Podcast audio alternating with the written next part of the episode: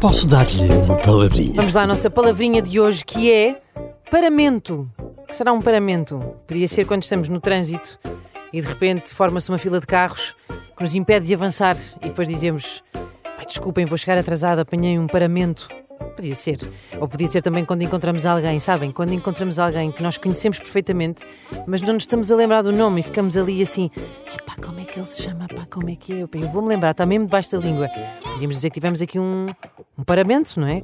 Bloqueámos, mas não é nada disso. Um paramento é aquela veste com que um sacerdote celebra a missa. Sabe aquela coisa assim comprida que se põe pela cabeça abaixo? E é de várias cores. Há verde, por exemplo, que é o mais comum, mas, por exemplo, agora na Páscoa, o paramento que se usa é o roxo. No entanto, também encontramos esta palavra na arquitetura, eh, já que é a palavra que se usa para chamar às faces de uma construção. E foi a nossa palavrinha de hoje. Paramento.